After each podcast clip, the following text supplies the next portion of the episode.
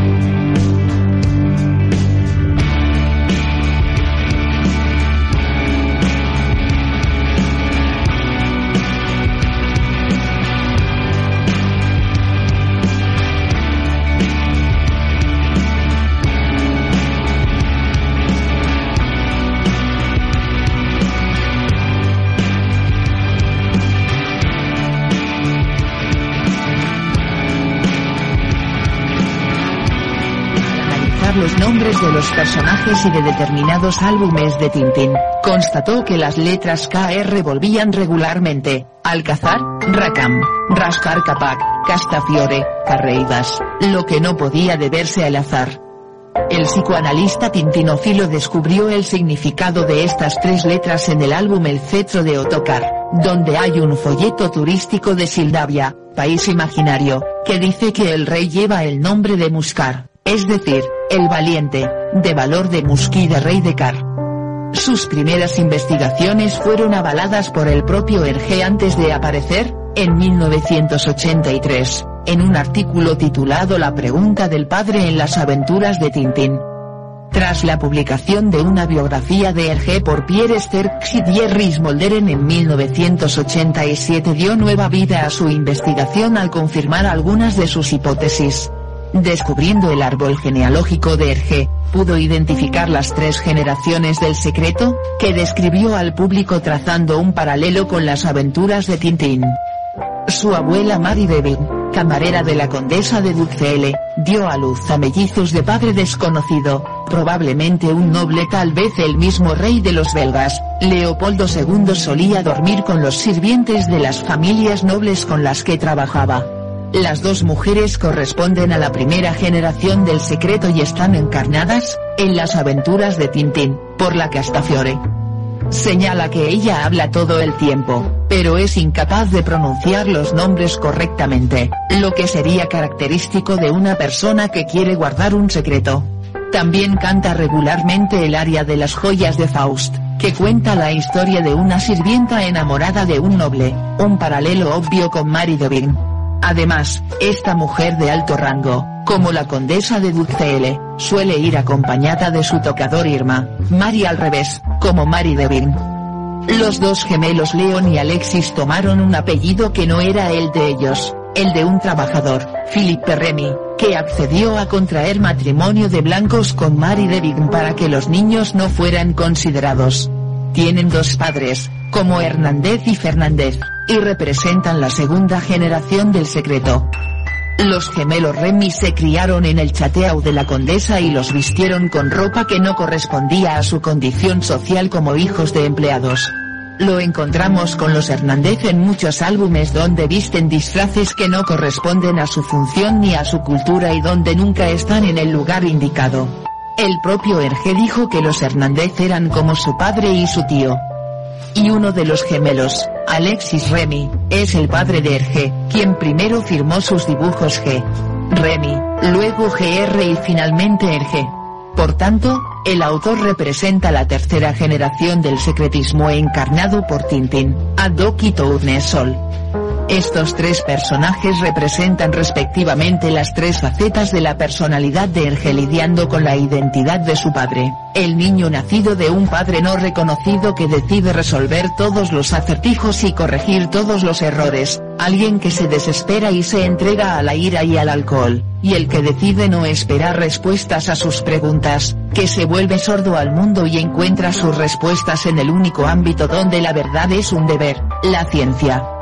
A medida que avanza esta obra encriptada, contando clandestinamente el secreto familiar y lo que su autor imaginaba de niño, Hergé logra reconciliar entre ellos a los distintos personajes que protagonizaron este secreto.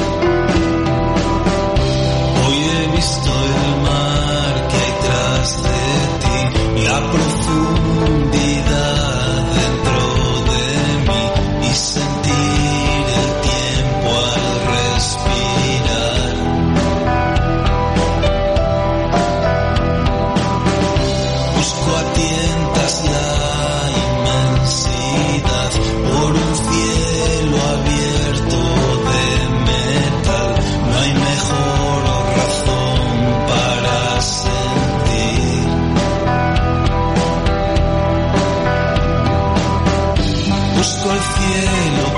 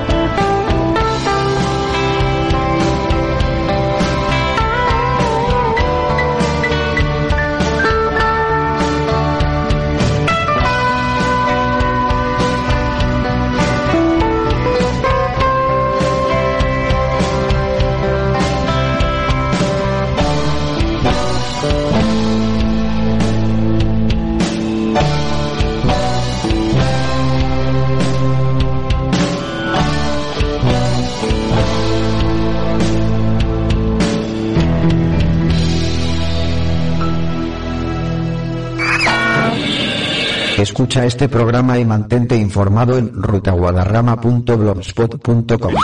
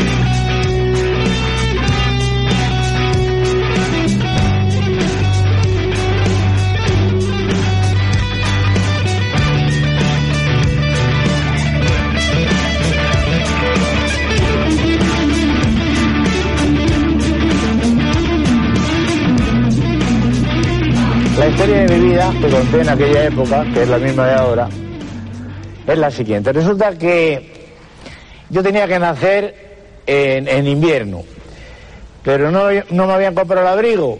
Y, y dije, me, me espero y najo en el verano, con el calorcito. Y me esperé seis meses y nací sorpresivamente. En mi casa ya ni me esperaban. Y mi madre había salido a pedir perejil a una vecina, así que nací solo y bajé a decir solo a la portera. Dije, señora Julia, soy niño. Y dijo la portera, bueno, ¿y qué? Di- Dije, no, que he nacido, no está mi madre en casa, a ver quién me da de mamar. Y me dio de mamar la portera, poco, porque estaba la pobre ya que ni para un cortado. Porque de joven había sido nodriza y había dado de mamar a 11 niños y a un sargento de caballería que luego ni se casó con ella ni nada, un desagradecido. Además me enteré y era un tragón, mojaba ensaimadas.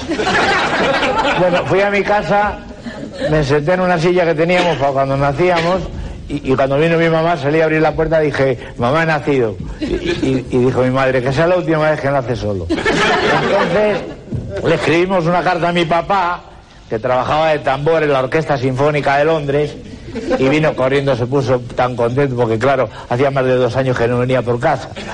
Y dijo, ahora sí que hay que trabajar. Porque ya éramos muchos, éramos nueve hermanos, mi papá, mi mamá y un señor de marrón que no le conocíamos, que estaba, siempre en el pasillo. Le vendimos el tambor a unos vecinos que eran pobres y no tenían radio. Y con lo que nos dieron por el tambor, en lugar de gastárnoslo en champán y en marihuana y eso, lo echamos a una rifa y nos tocó una vaca. Nos dieron a elegir la vaca o 12 pastillas de jabón. Y dijo mi padre, la vaca, que es más gorda. Dijo mi madre, tú con tal de no lavarte lo que sea. Y llevamos la vaca a casa y le pusimos de nombre Matilde, en memoria de una tía mía, que se había muerto una tontería. Mi tía se murió porque tenía un padrastro, empezó a tirar y se peló toda. Pusimos la vaca en el balcón para que tuviera fresca la leche y se conoce que tenía un cuerno flojo, se le cayó a la calle, le dio a un señor de luto y se ve muy enfadado con el cuerno en la mano y cuando salió mi padre a abrir la puerta dijo el de luto, ¿es de usted este cuerno? Y dijo mi padre, yo qué sé, porque mi padre era muy despreocupado. Bueno, total, que el del cuernazo se murió y a mi papá lo metieron preso por cuernicidio y se escapó un domingo por la tarde que estaba lloviendo y no había taxis y dijo, estoy libre. Y se le subieron dos encima y dijeron, llévenos al hospital". Bueno, y ahí murió en el tumulto. Entonces, como éramos muy pobres, mi madre lo que fue, hizo fue abandonándolos por los portales. Y a mí me dejó en el portal de unos marqueses riquísimos. Tenían corbatas, tenían sopa, de todo. Por la mañana salió marqués, me vio, me preguntó cómo me llamaba, dije, como soy pobre, Pedrito. Y, dijo, desde hoy te vas a llamar Luis Enrique, Carlos Jorge, Alfredo. Y luego me llamaban Chuchi, para abreviar. Y quería que estudiara el bachillerato para saber dónde están los ríos y las montañas y todo eso, pero a mí no me gustaba estudiar, así que me escapé y me coloqué de ladrón en una banda. Pero lo tuve que dejar porque me puse enfermo y todo lo que robaba lo devolvía. Tenía un- una de.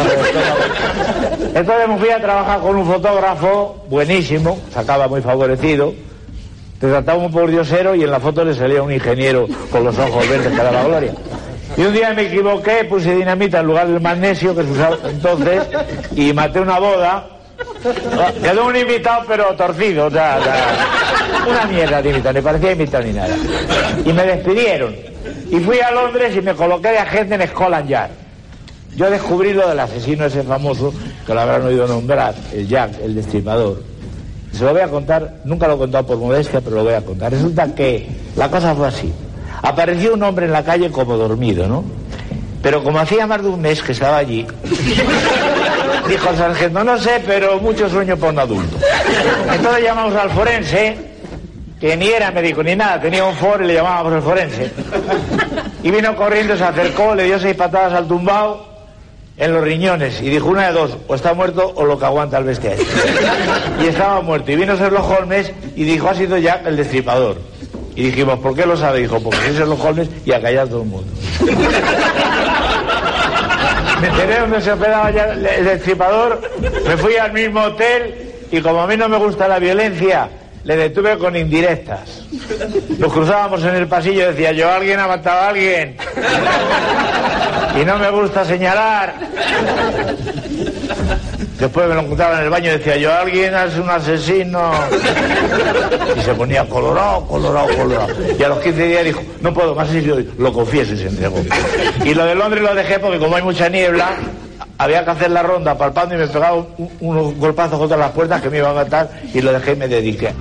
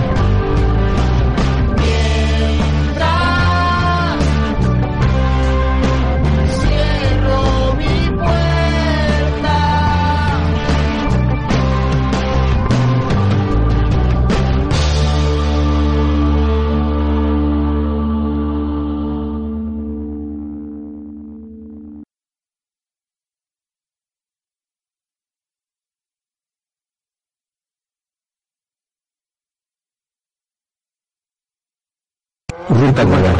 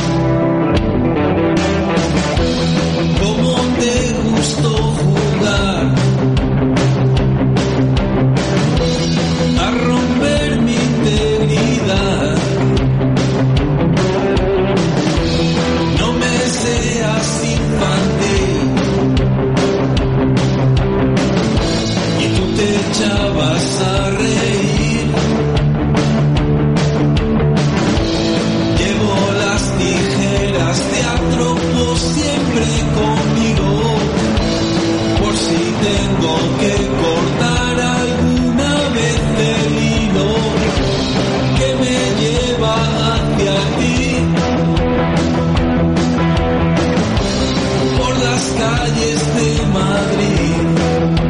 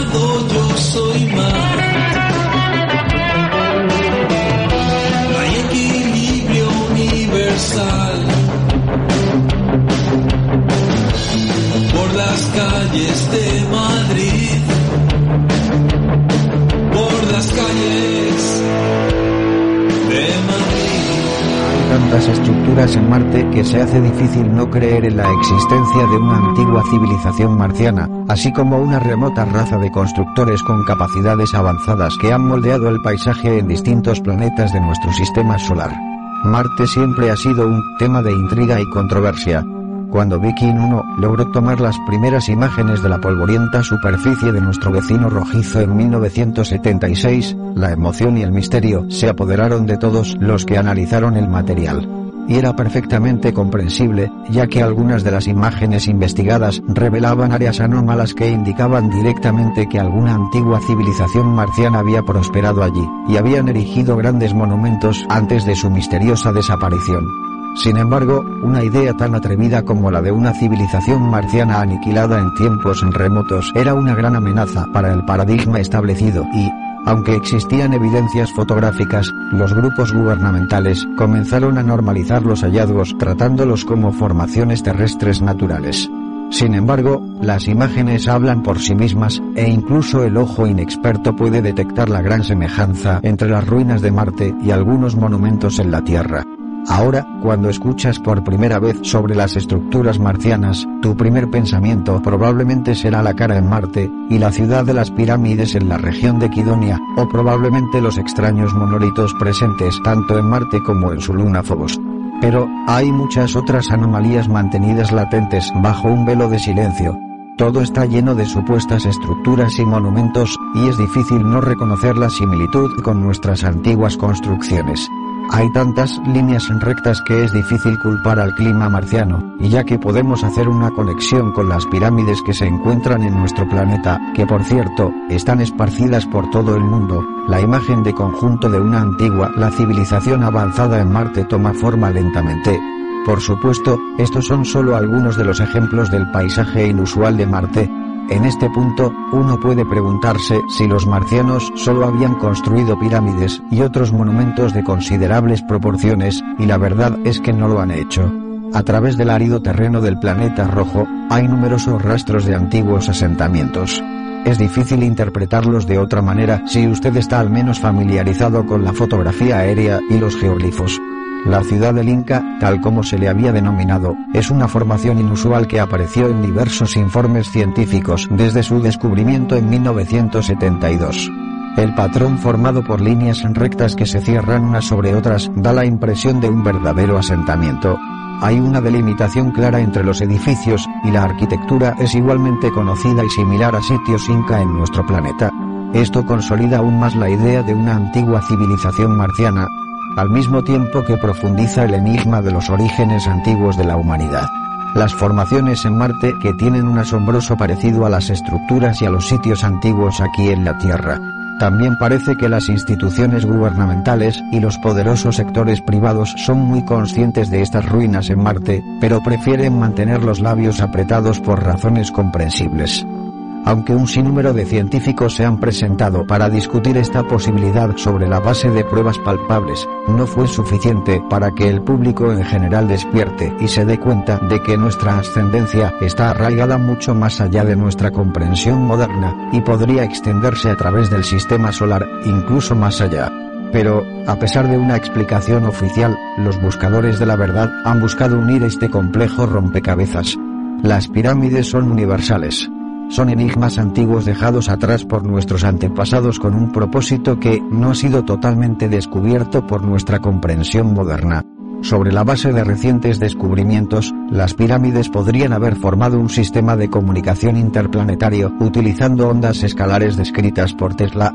Estos monumentos están esparcidos sobre otros cuerpos planetarios a través del sistema solar. Quién los construyó sigue siendo un enigma, y estos constructores olvidados desde hace quizá miles de años estaban muy avanzados, pero de una manera diferente a cómo percibimos el adelanto de hoy. Hubo una gran guerra en Marte en tiempos remotos, y algunos de los habitantes con los medios para transitar por el espacio huyeron, mientras que otros quedaron atrapados en la superficie y se refugiaron bajo tierra. Esto fue descubierto hace décadas, y los programas de presupuesto negro se cree que fueron puestos en marcha. El fin de recoger el conocimiento y la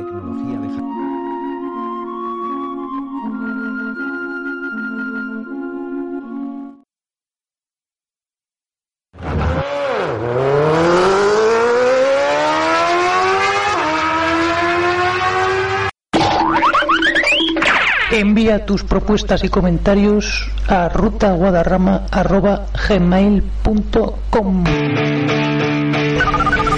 JAM Radio.